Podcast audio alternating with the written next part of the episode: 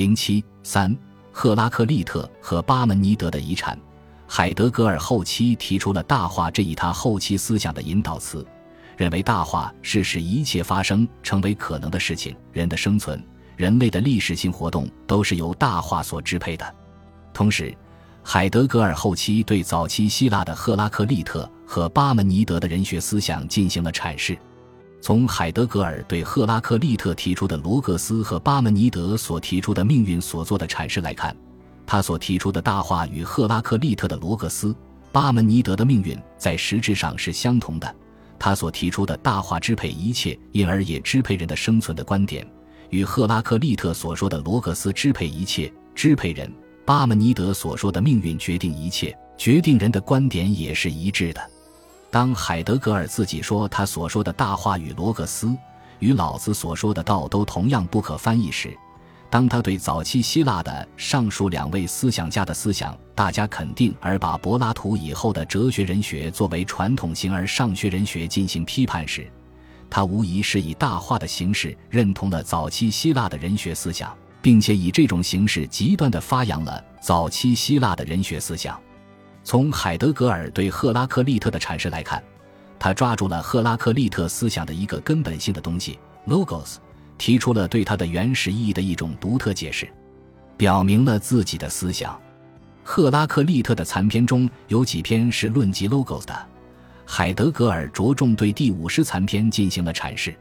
对这一残篇的比较一致的疑问是：如果你不是听从我，而是听从那个意思的话，那么在相同的意义上说，一切事宜就是智慧的。海德格尔认为，后来人们把 logos 解释为理性、世界法则。逻辑必然性、意义等，并且以理性作为人们的行动是否合理的尺度，这些解释都没有揭示出 logos 的原始意义。他指出，熟悉语言的人们都知道，logos 的意思是说和说出来的东西，但是 legon 的原始意思是 legend 所意味的内容，放下和放在前面。在 legend 中起支配作用的东西是聚集，因此 legend 所意味的也就是聚集自身。聚集其他东西的那种放下，放在前面即聚集性的放置。所以，logos 的原始意义并不是理性，也并不是人们一般所理解的说，而是纯粹的聚集着、集合着的放置活动。logos 就是集合着的放置，并仅仅就是这种放置。海德格尔说，对 logos 的这种解释看上去是令人奇怪，甚至是任意的，但只要认真考虑赫拉克利特所说的话。就会认为这种解释才是真正的解释，这是赫拉克利特的话的深层内容所告诉我们的。首先，赫拉克利特的话表明了什么样的听是真正的听，它涉及凡人的听。他说：“不要听从我，不要听从我这个正在讲话的人。如果你们只是听一个人所说的声音，那么你们就没有真正的听。要去听 logos，真正的听的方式是从 logos 出发而得到规定的。”然而，logos 并不是任意其他事物中的一个事物。与此相应，一般的听也不能够适当的走向它。如果有一个真正的听的话，那么凡人一定是用一种属于 logos 的倾听而听到了它。什么样的听才是属于 logos 的倾听？海德格尔没有明确具体指出，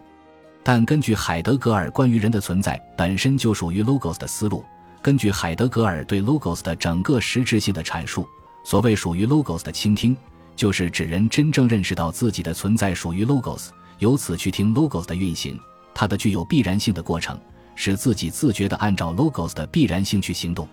无论如何，在海德格尔看来，logos 是根本的，支配一切的，人的存在是由 logos 规定的。这正是赫拉克利特让人们不要去听我，而是去听 logos 的原因所在。其次，赫拉克利特的话还表明。一切是一正是 logos 的活动方式。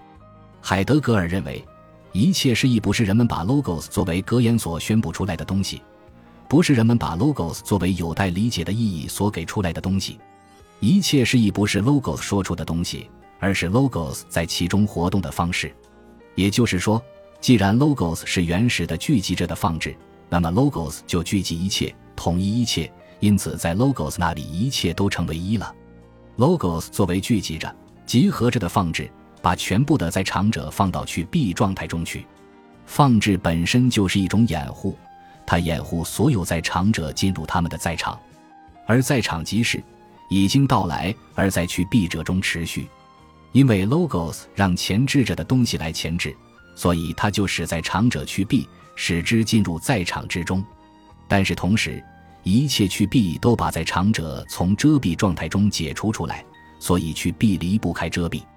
logos 本身同时就是去避和遮蔽，它是无蔽。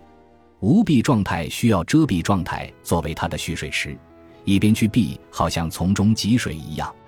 logos 集合着的放置本身就有去避遮蔽的特征，因此一切示意说的是 logos 是什么，logos 说的是一切示意怎样存在，二者是同一个事情。需要指出的是，海德格尔在这里再次提出了去避者与遮蔽者、去避状态与遮蔽状态。去避与遮蔽这些，他用以指称最根本事情的词语或概念。他在三十年代初期多次做过的讲演《论真理的本质》中，已经把真理的本质理解为整体存在者的去避与遮蔽，提出去避者本身同时就是遮蔽者，去避状态同时包含着遮蔽状态。在一九四三年夏季所做的阿拉西亚的讲课中，他把赫拉克利特的第十六残篇中的那个永不停息的东西理解为无蔽。对去蔽者与遮蔽者、去蔽状态与遮蔽状态、去蔽与遮蔽又进行了自己的阐释。虽然海德格尔的这些阐释也许在他自己看来已经是具体的，但对我们来说却仍然是极为抽象的。仅就字面意思而言，去蔽与遮蔽、去蔽状态与遮蔽状态这两对概念不难理解，意思即是敞开和掩蔽、敞开状态和掩蔽状态。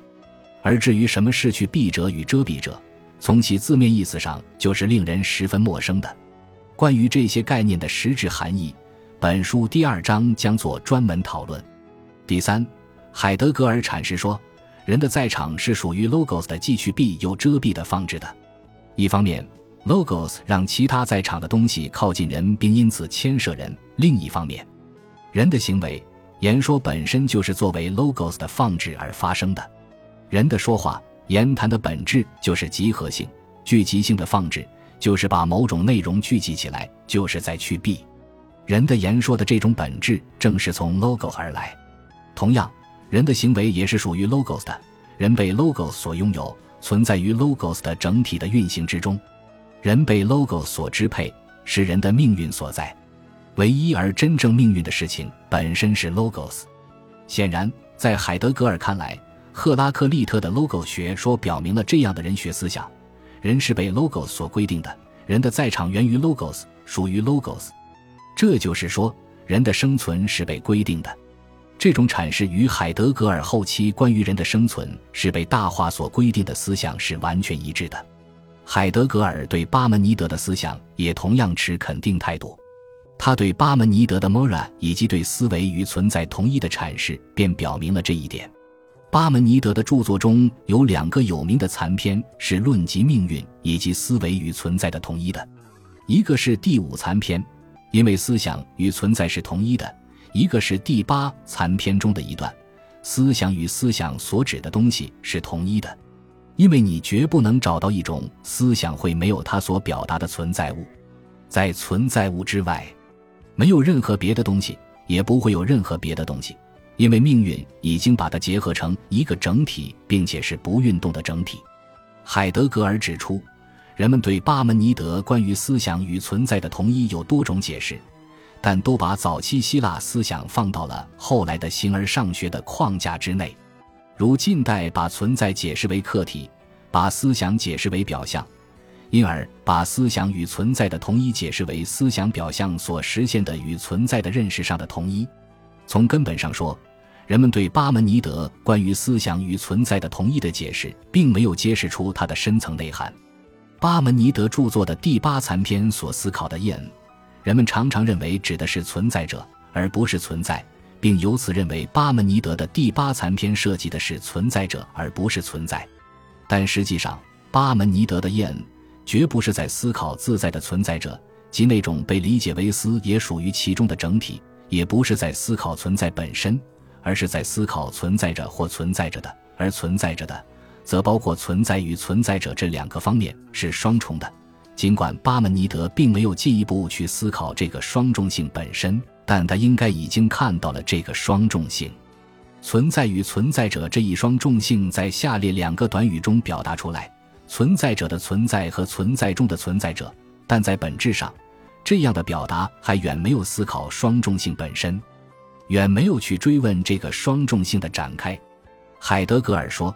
希腊一开始时的思想已经不自觉地运动在这个双重性的展开之中，但他却没有思考他在这个双重性中的逗留。也没有去思考这个双重性的展开，巴门尼德也是如此。巴门尼德还没有思考这个双重性本身，他完全没有思考这个双重性的展开。海德格尔认为，正是因为这个双重性，思想才在场。具体来说，这个双重性为了自身而要求思想，思想的在场是处在通向存在与存在者这双重性的路上。只有在思想的这样的在场中。才有所谓思想与存在的同一，才有思想对存在的属于。因为思想既不是为了自在存在者的缘故而来在场，也不是为了自为存在的缘故而来在场，而是由于那个双重性而来在场。一切在场之物的在场都在于这个双重性，都是在这个双重性的展开中进行的。也就是说，在这个双重性之外，没有任何在场者的在场。然而。这个双重性从根本上又是由命运所决定的，命运即是分派，它以给予的方式分派并展开双重性，它通过双重性来发送展品，即使具体的在场者在场。这个命运是支配一切的，它的一个本质特征就是使人的思想也从属于这个双重性的展开的整体，思想和说是这双重性整体展开的方式。而真正的思和真正的思者的说是这个展开的真的表现形式，而这只是在思想家的思想那里才会发生。而且不仅如此，凡人的意见之所以陷入假定的名称之说，归根到底也是由于那个命运，因为命运决定了处于那个双重性的展开中的在场者在场的方式，在场者是同在场的光亮一起呈现的。由于有光亮，在场者可以被用名称说出来。凡人的假定的名称之说便由此衍生而来，双重性展开的命运把在场者让给了凡人的日常的接受。显而易见，海德格尔对双重性的说明同样是抽象艰深的。抽象艰深未见得是缺陷。问题的关键是，海德格尔的说明需要加以疑问。第一，用双重性来指称存在者与存在并不恰当，因为在任何意义上。存在与存在者都不可分离，用双重性来指称，虽然试图把存在者与存在区分开来，但却把它们看成并列的东西。第二，正是由于上述原因，双重性的展开指的究竟是什么，也令人感到并不清楚明白。如果存在者总是处于存在之中，如果存在总是存在者的存在，那么就谈不上双重性的展开，而是存在者的展开。如果存在者是由存在支配的，如果存在支配了存在者的在场，那么展开就是存在的展开。当然，还可能有第三种情况，即存在与存在者二者相互不可分离，并具有同等重要的地位，这才有真正意义上的双重性的展开。但是在巴门尼德的著作残篇中，我们找不到这样的观念，而在此时及后期的海德格尔思想中。这也是不可能的，因为后期海德格尔认为存在支配着存在者的在场或不在场。第三，如果双重性这一指称能够成立，那么巴门尼德是否没有去认识存在者与存在这个双重性本身，也是值得疑问的。当巴门尼德说存在者存在，只有存在者存在，非存在者不存在时，他看到的是存在与存在者的不可分离，或存在者与存在的不可分离。这实际上是对双重性本身的一种认识。当然，存在者与存在的确有着不同，存在者并不完全等于存在，存在也并不完全等于存在者。但如果二者是一体的，二者就必然有着同一的关系。这同样是双重性的一个方面。第四。存在者和存在这两个方面的关系究竟如何，在海德格尔的前期思想和后期思想中是十分不同的。在他的存在与时间中，存在与存在者是不可分离的，存在总是存在者的存在；而在他的后期思想中，存在是超出于存在者而独立的事情，是被大化所支配的事情。当然，在我们看来，区分存在者与存在，并不是海德格尔阐述巴门尼德的命运概念的目的。海德格尔的阐释是在表明，人是被那个命运所决定的，人的思想是由命运所支配的那个双重性的展开规定的。人类的思想活动之所以能够接收在场者，是那个命运的自身形成。海德格尔提出，巴门尼德所思的这个命运与赫拉克利特所思的罗格斯是同一个东西，不过是从不同的角度来思考罢了。这表明，在海德格尔看来，早期希腊的这两位思想家认识到有一个根本性的支配一切的东西或事情，人的思想和行动都是由他所支配的。也就是说，在海德格尔那里。赫拉克利特和巴门尼德的人学思想，在根本上都是主张人被一个更加根本的东西所决定的这样一种人学思想。现在的问题是，究竟是海德格尔后期自己形成了人被大化所支配的思想以后，再来对早期希腊这两位思想家的思想进行有利于自己或为自己的思想寻找证据的强行的阐释？还是海德格尔后期的人学思想受到了早期希腊这两位思想家的思想的影响，或者这是一个更加复杂的共识性的相互促动过程，即早期希腊这两位思想家的观点是影响海德格尔后期形成人被大化所支配这一思想的一个重要因素，而当这一因素与其他因素共同促使海德格尔形成关于大化的思想后。海德格尔又反过来去阐释早期希腊思想，我们认为答案应该是这第三者。首先，海德格尔对早期希腊思想有深透的掌握，而且无论在前期还是在后期，他都一直对早期希腊的赫拉克利特和巴门尼德持肯定态度，认为他们是思想家而不是传统形而上学的哲学家。对这一点，海德格尔在《形而上学导论》及其他一些著作中均有说明。这一点意味着早期希腊思想对海德格尔前后期思想的形成必会有重要的影响。他的前期人学思想就是由对早期希腊哲学家所提出的存在问题的追问开始的。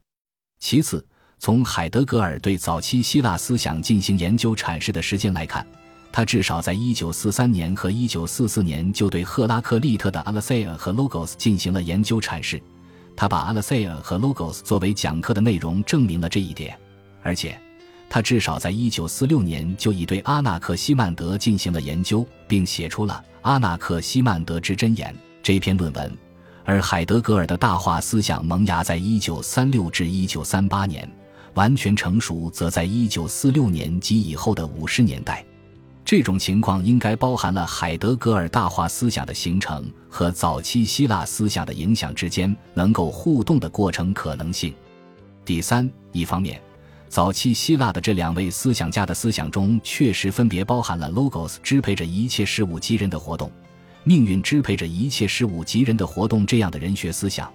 因而包含了海德格尔在观念上能够借鉴他们的实质性内容。另一方面，海德格尔前期的人学思想本身和时代之间的互动所促成的他自己思想发展的逻辑，是他形成大化思想的另一重要因素或更加重要的因素。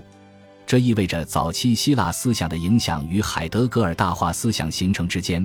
不可能只是早期希腊思想影响了海德格尔大化思想的形成这样的单线促动。而应该同时也是海德格尔大化思想的形成过程，或形成之后又反过来触动他对早期希腊思想进行研究阐释。无疑，这个过程比想象的要复杂的多。但无论如何，有一点是可以肯定的，即海德格尔后期的人学思想受到了早期希腊赫拉克利特和巴门尼德人学思想的启发和影响。从实质上来看。海德格尔后期的人学思想是对赫拉克利特和巴门尼德人学思想的认同和发扬，是以更充分、更深入的形式对他们人学思想的发展。